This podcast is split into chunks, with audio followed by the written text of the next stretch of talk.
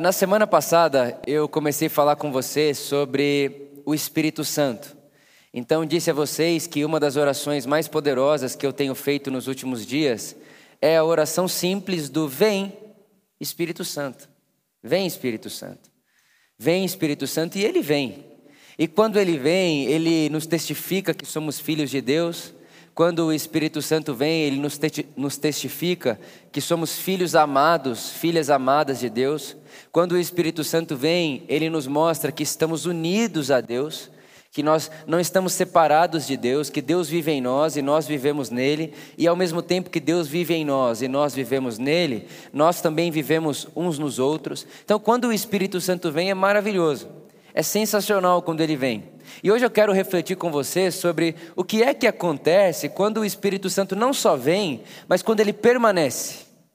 O que é que acontece na vida daquele e daquela que anda com o Espírito Santo? O que, é, o que é que acontece na minha vida, na sua vida, quando a gente dá lugar ao Espírito de Jesus? Quando, nas palavras de Paulo, nós não apagamos o Espírito Santo. Paulo, ele dá esse conselho à igreja que está lá em Tessalônica. Ele diz: Olha, não apaguem o Espírito Santo, porque é possível apagá-lo. É possível viver uma vida como se ele não existisse. É possível viver uma vida como se ele não fosse real, como se ele não fosse de verdade. Então, Paulo dá esse conselho para Tessalônica e esse conselho chega para mim, chega para você. Não apaguem o Espírito Santo.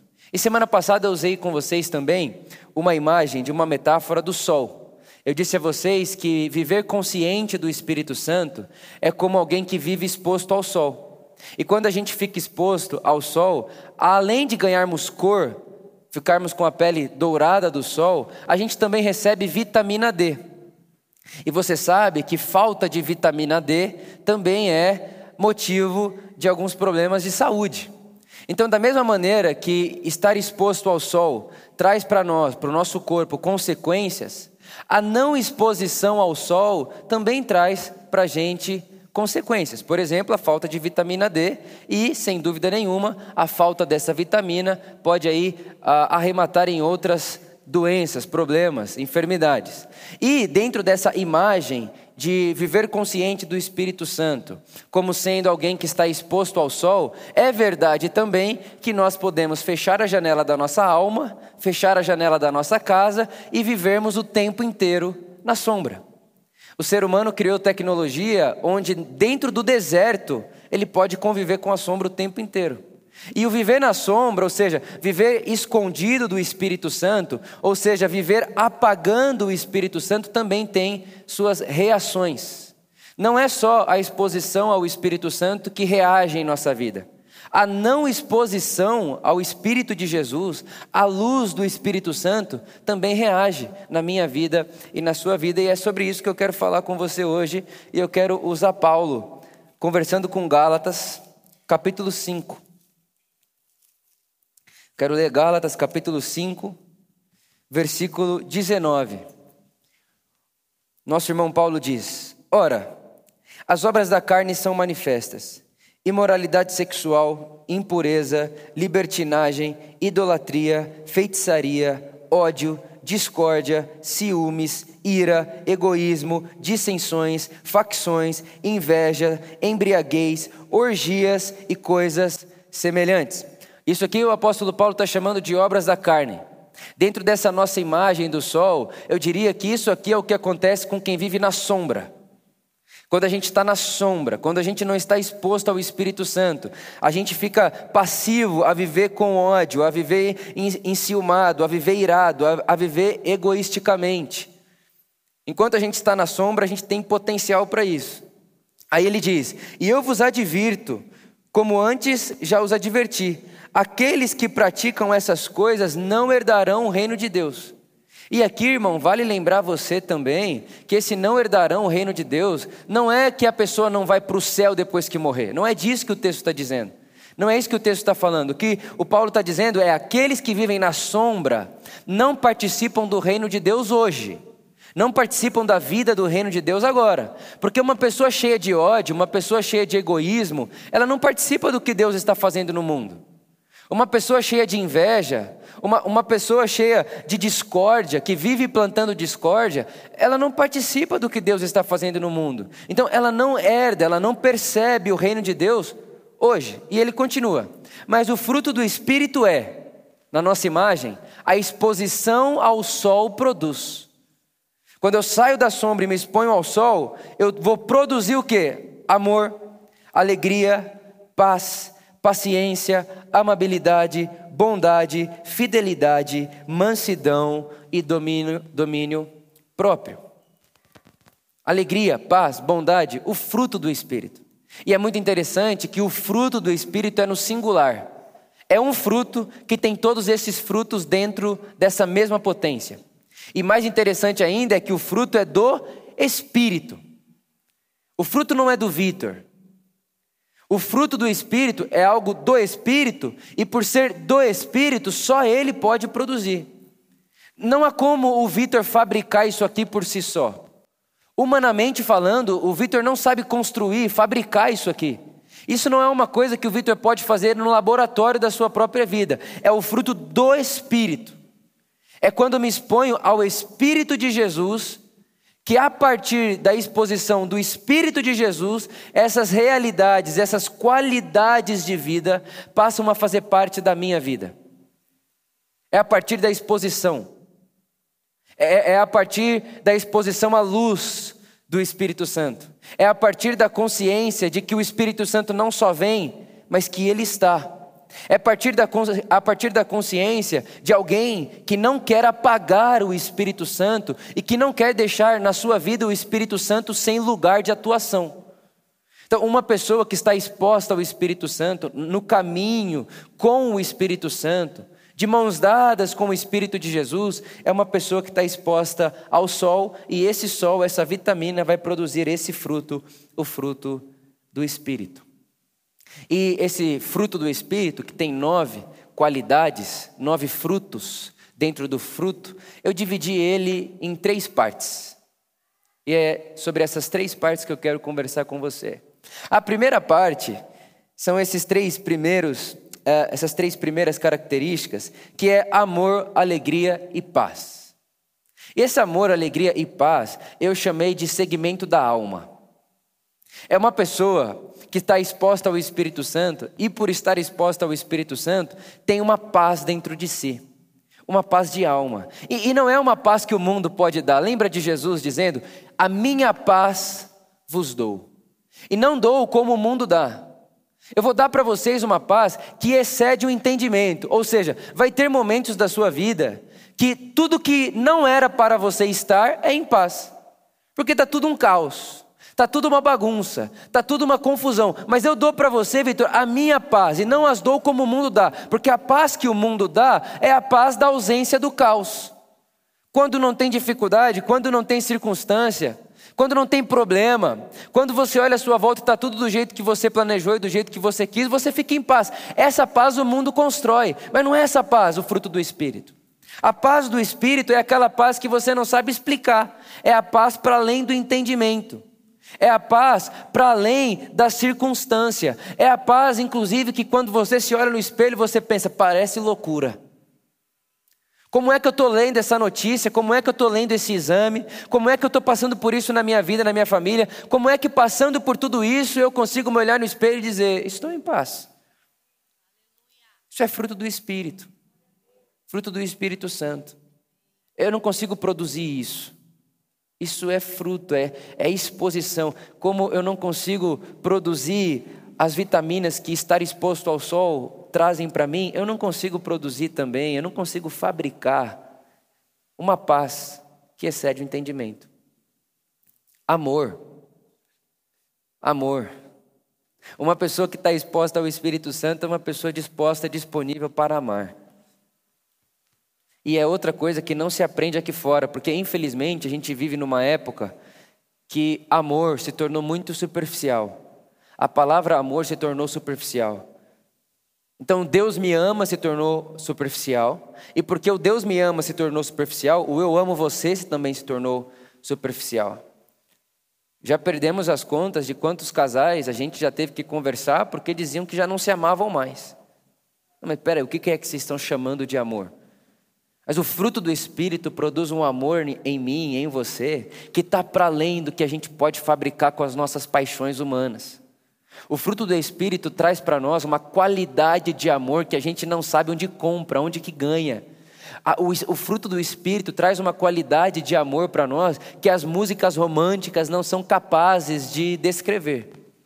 É o fruto do Espírito. E alegria.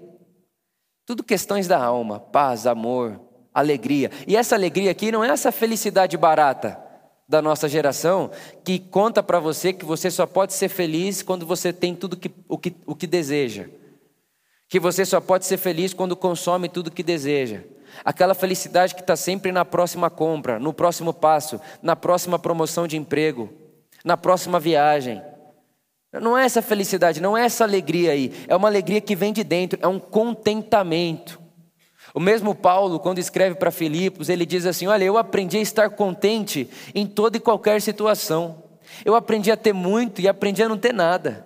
Eu, eu aprendi a estar em dias bons e em dias ruins, e em todos esses dias, em todas essas coisas, eu estou contente, porque Ele me basta. A graça de Deus basta na minha vida, a presença de Jesus basta na minha vida, estar exposto ao Espírito Santo basta na minha vida. Estou contente, estou alegre. Não tenho tudo o que quero, mas não preciso de mais nada. Não tenho tudo que eu quero. Poderia falar várias coisas que eu queria que tivesse acontecendo hoje. Não tenho, mas nada me falta. Estou contente. Estou alegre. Enquanto eu lia e meditava nesse texto essa semana, eu me lembrei de um padre que no ano de 96, e isso me chamou muito a atenção porque eu já estava vivo. Eu tinha dois anos de idade na época. E esse padre, ele estava falando do evangelho num país perseguido, num país onde o evangelho não era bem requisitado. E aí, ele lá nesse, nesse país, ele sabia que poderia morrer a qualquer hora. A qualquer momento alguém poderia encontrá-lo, e encontrando ele, ele seria morto. Então ele escreve uma carta de despedida. Então ele endereça a carta assim aos seus familiares, ele endereça a carta aos seus amigos, ele endereça a carta à sua comunidade, né? ele diz ali sobre suas angústias e suas alegrias. Ele vai contando um pouco, uma carta de despedida. E a última pessoa que ele cita na carta é a pessoa que possivelmente vai o assassinar. Então, a última pessoa que ele endereça a carta é a pessoa que vai matá-lo. Então, ó, essa carta aqui é caso eu morra. E se eu morrer, alguém vai me matar. Então, a última pessoa que eu estou contando aqui, que eu estou endereçando a carta, é para essa pessoa que é o possível assassino da minha vida. E ele diz assim: A você chamo de amigo. Já começa aí, a você chamo de amigo. E desejo que o nosso Pai comum receba a mim e a você em sua casa. E nos receba como dois ladrões. Porque por mais que eu esteja aqui sendo missionário, eu sei que existe um potencial ladrão dentro de mim, e que se eu não ajoelhar e bater no peito e dizer, Deus tem misericórdia de mim, eu estou com uma ótica errada do nosso Pai. E ele diz que o nosso Pai nos receba em sua casa. Porque se ele não tiver misericórdia com você, que está me matando, não vai sobrar misericórdia para mim, porque sou como você. Aí você imagina um rapaz que está escrevendo uma carta de despedida que vai ser morto por falar do Evangelho, trazendo uma qualidade de amor como esse. E enquanto eu li essa carta, eu disse: Jesus, o que é que é isso aqui? E foi como se eu escutasse dentro de mim: Isso é Espírito Santo. Isso é alguém que vive no Espírito Santo. Isso é alguém que está exposto ao Espírito Santo. A segunda parte que eu falei para você, que dividi em três, o segundo segmento do fruto do Espírito é a paciência, a bondade e a fidelidade. E eu chamo esse segmento de caráter. Caráter. Gente que está exposta ao Espírito Santo é gente paciente. Gente que está exposta ao Espírito Santo é gente fiel. Gente que está exposta ao Espírito Santo é gente confiável. Gente boa. Sabe essa expressão? Pessoa é gente boa. Acho que é isso que eu estou querendo dizer nesse, nesse ponto aqui. Pessoa gente boa, aquela pessoa que você pode pegar seu cartão de crédito, débito, dar na mão dela com a senha e falar assim: pode ficar com você. Uns três maridos cutucou a esposa. real. Aqui nessa aqui. Tipo assim, viu aí? Eu deveria confiar em você. Não aconteceu de manhã, foi só agora à noite, hein? Pessoa que você confia, gente confiável. Gente que você deixa, deixa seu filho facilmente. Gente que você põe para cuidar do seu filho e da sua filha tranquilamente. Gente boa, gente do bem. Gente que não maquina o mal. Gente que quando o mal bate em sua face, faz com que morra em si o ciclo da maldade. Gente paciente. Gente boa. Gente do bem. Gente legal. Gente de caráter. É aquela pessoa que, se você ouviu ela dizendo que vai fazer, então ela vai fazer. Porque ela tem palavra, ela é fiel. Porque fruto do Espírito também é fidelidade. Se ela diz que vai te amar, ela vai te amar. Se ela prometeu para você que vai estar com você, ela vai estar com você. Por quê? Porque é uma pessoa que está exposta ao Espírito Santo. É uma pessoa que está se deixando queimar pela luz do Evangelho, está dourando a sua pele, está pegando para si o cheiro divino da pessoa do Cristo. É uma pessoa fiel. Alma, caráter. E o terceiro segmento, amabilidade, mansidão e domínio próprio. Eu diria que esse é o segmento do jeito. Jeito. O que eu estou querendo dizer com isso? Sabe aquela, aquele momento da vida que você se encontra com alguém, ou você pode ser até essa pessoa, que diz o seguinte: Eu falo a verdade, doa quem doer. Sabe aquele negócio de eu sou verdadeiro, doa quem doer, não quero saber, machuque quem machucar, não quero saber, eu vou falar a verdade, ponto final? Então, pode até ser verdade o que a pessoa está falando, mas uma pessoa exposta ao Espírito Santo, uma pessoa que está dourando a sua pele na pessoa do Espírito Santo, ela fala a verdade, mas ela tem um jeito. É o jeito de falar a verdade. É um jeito de expor a sua opinião. É um jeito de expor o que pensa. É um, há um jeito amável, há um jeito manso, há um jeito cheio de domínio próprio. Nas palavras de Salomão, mais vale um homem que domina a si mesmo do que uma cidade murada, cheia de muros para protegê-la. Que mais vale um homem que protege a si mesmo, que guarda a si mesmo, do que um homem dono de vários exércitos. Isso é Provérbios. É, é alguém que tem domínio de si, domínio do jeito que fala, como fala, na hora que fala, como é que vai dizer, como é que não vai dizer. É uma pessoa que tem domínio com aquilo que escuta. É, é uma pessoa amável. Você, consegue imaginar Jesus falando e as crianças ficando assustadas? Consegue? Não. E por que é que Jesus estava sempre rodeado de criança? Porque ele fala manso. Fala de maneira amável, tem domínio de si. É, é, é uma pessoa que você olha no rosto dela, e eu gosto muito dessa história. Eu sei que ela tem controvérsias, muitas controvérsias, mas eu gosto. Do dia que a mulher chegou, a secretária do presidente Kennedy na época dos Estados Unidos chegou nele e disse: Presidente, chegou aí uma pessoa que quer falar com você. E ele olhou assim, no olho mágico, olhou o rosto da pessoa e falou: Não, não quero falar com essa pessoa, não. E a secretária dele perguntou: Por que você não quer falar com essa pessoa? Ele disse: Não fui com a cara dela. Aí a secretária teria perguntado: Mas que culpa ela tem de ter a cara que tem? E ele respondeu: Minha filha, depois dos 30, 40, todo mundo tem culpa de ter a cara que tem. Porque tem gente que você olha no rosto e está tá amargo. Está amargo, está na sombra. Precisa de luz. Precisa se expor ao sol. Precisa se expor ao Espírito Santo. Precisa deixar o Espírito Santo tocar a sua, a sua pele, tocar seu rosto, tocar sua face. Porque quando Ele toca a mim, a você, Ele produz em nós amabilidade, Ele produz em nós um jeito de ser. Então, eu não vou ser uma pessoa que não reage à vida. Pelo contrário, eu vou reagir à vida. Jesus reagia à vida. É, ah, então ser cheio do Espírito Santo é ser uma pessoa flat? De jeito nenhum. De jeito nenhum, mas tem um jeito de reagir à vida. Tem uma forma de reagir à vida. que o Paulo está dizendo que é uma, um jeito amável, manso e cheio do domínio de si mesmo. É alguém que não perde o controle de si.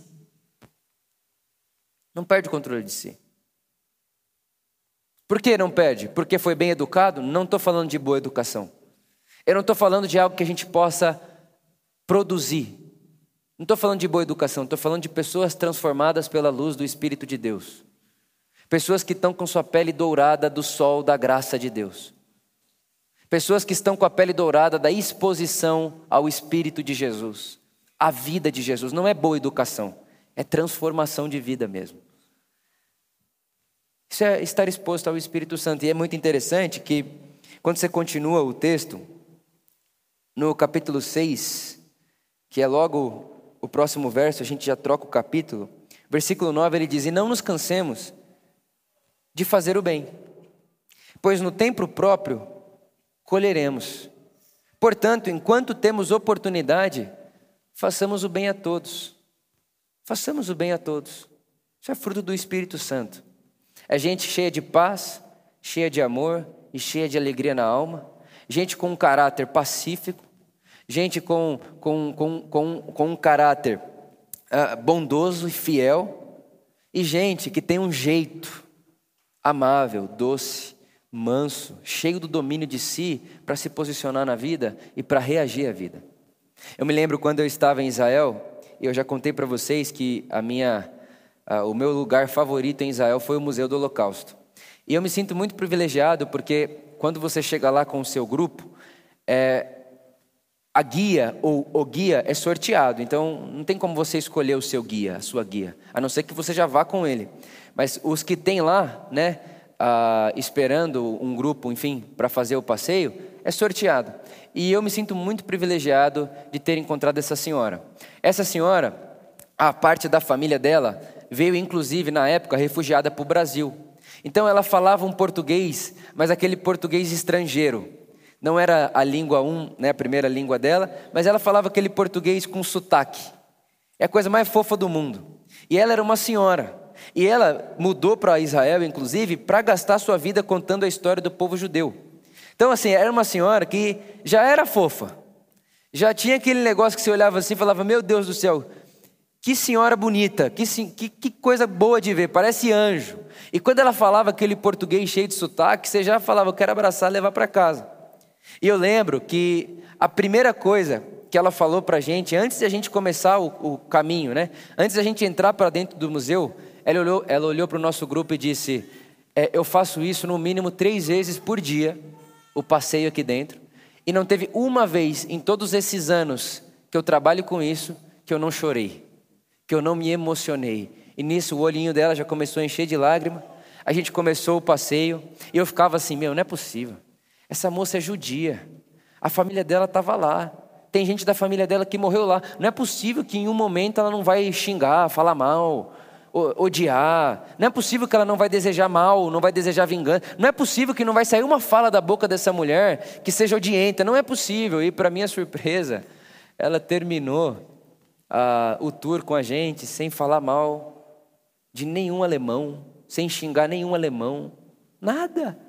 Passou tranquila e dizendo no final que contar essa história para ela é sinal de esperança. Essa mulher me marcou. Essa mulher me marcou, mas ela não me marcou porque ela fez um milagre. Ela não me marcou porque ela ressuscitou um judeu. Ela não marcou a minha vida porque ela fez o sol parar. Ela não marcou minha vida porque ela fez algo sobrenatural. Não, ela marcou minha vida porque ela é ser humana. Gente. E penso eu que isso é ser cheio do Espírito Santo.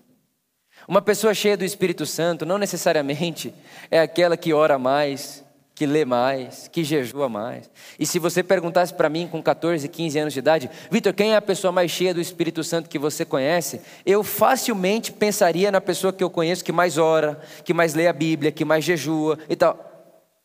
Facilmente faria isso. Deixa eu pensar quem é a pessoa que mais ora que eu conheço. Porque essa é a mais cheia do Espírito Santo. Hoje, se você pergunta para mim, Vitor, quem é a pessoa mais cheia do Espírito Santo que você conhece? Rapidamente, minha memória ia buscar a pessoa mais humana que eu conheço. Porque ser cheio do Espírito Santo não é virar anjo. Ser cheio do Espírito Santo é, enfim, se tornar ser humano.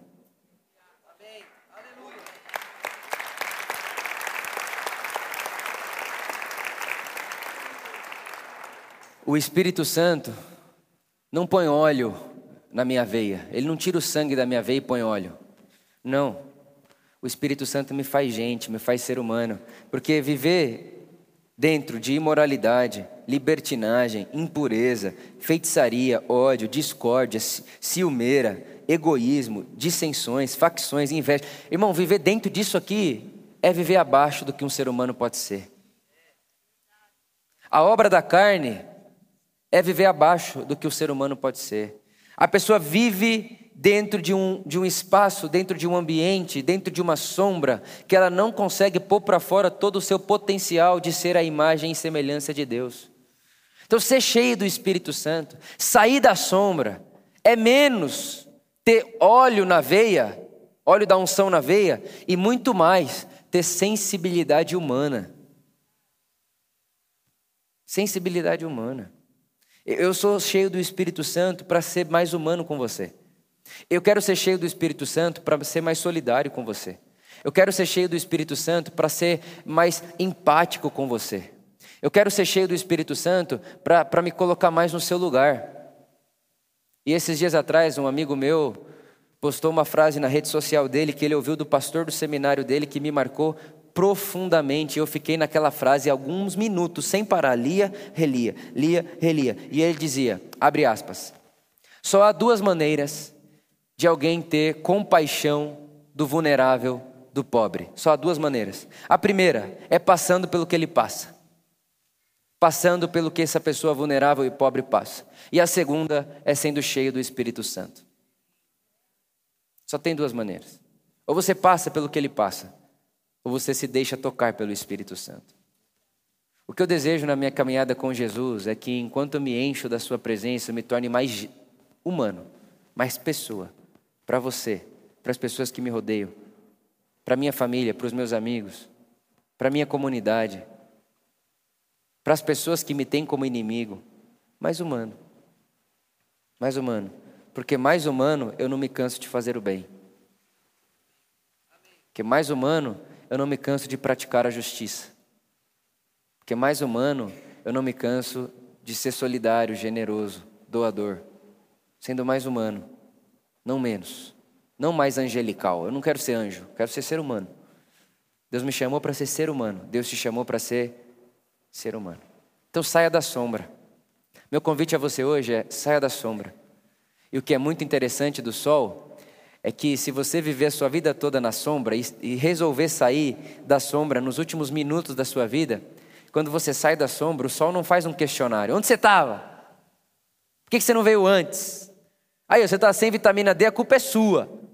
O sol não faz isso. Porque o sol não pergunta, ele só brilha. Da mesma forma o Espírito Santo. Ele não pergunta.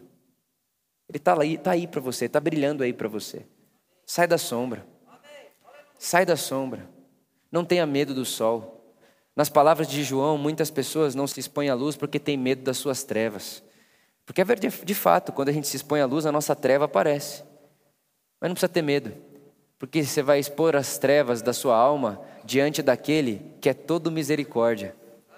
Você vai expor as trevas da sua alma diante daquele que é todo graça. Você vai expor as trevas da sua alma diante daquele que é todo justiça bondosa, amorosa, benevolente. E quando você expõe diante dele a sua sombra, ele não diz para você, volte à sombra porque estou cansado de te ver assim. Pelo contrário, ele diz, vem andar comigo. Continue exposto. Continua comigo. Continue verdadeiro comigo. Não se esconda mais. Não entra mais debaixo daquela mesa. Não se esconda mais embaixo do tapete. Não faça isso. Você sabe que Jesus não tem problema com sujeira. Não tem. O Espírito de Jesus não tem problema com sujeira. O problema do Espírito de Jesus é com sujeira embaixo do tapete. Jesus não tem problema com sujeira. O problema é quando você sabe que Jesus vai na sua casa e aí você põe a sujeira embaixo do tapete rapidinho para que quando ele chegue ele ache que sua casa é limpa.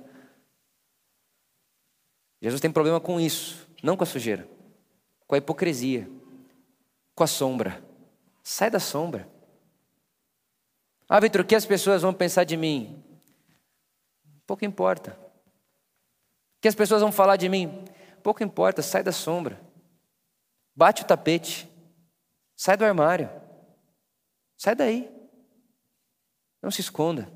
Se exponha.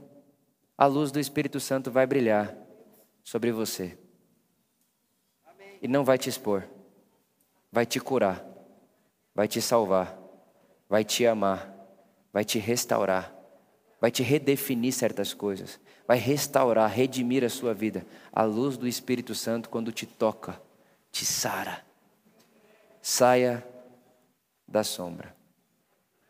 E eu termino com as palavras de João. João, o apóstolo, no capítulo 2 da sua primeira epístola, ele diz: Quando o Espírito Santo vier sobre nós, um dos meus textos favoritos, quando o Espírito Santo vier sobre nós, quando o Espírito da verdade vier sobre nós, sobre você, ninguém precisará te ensinar mais nada, porque o Espírito de Deus ensinará a você toda verdade. Toda verdade.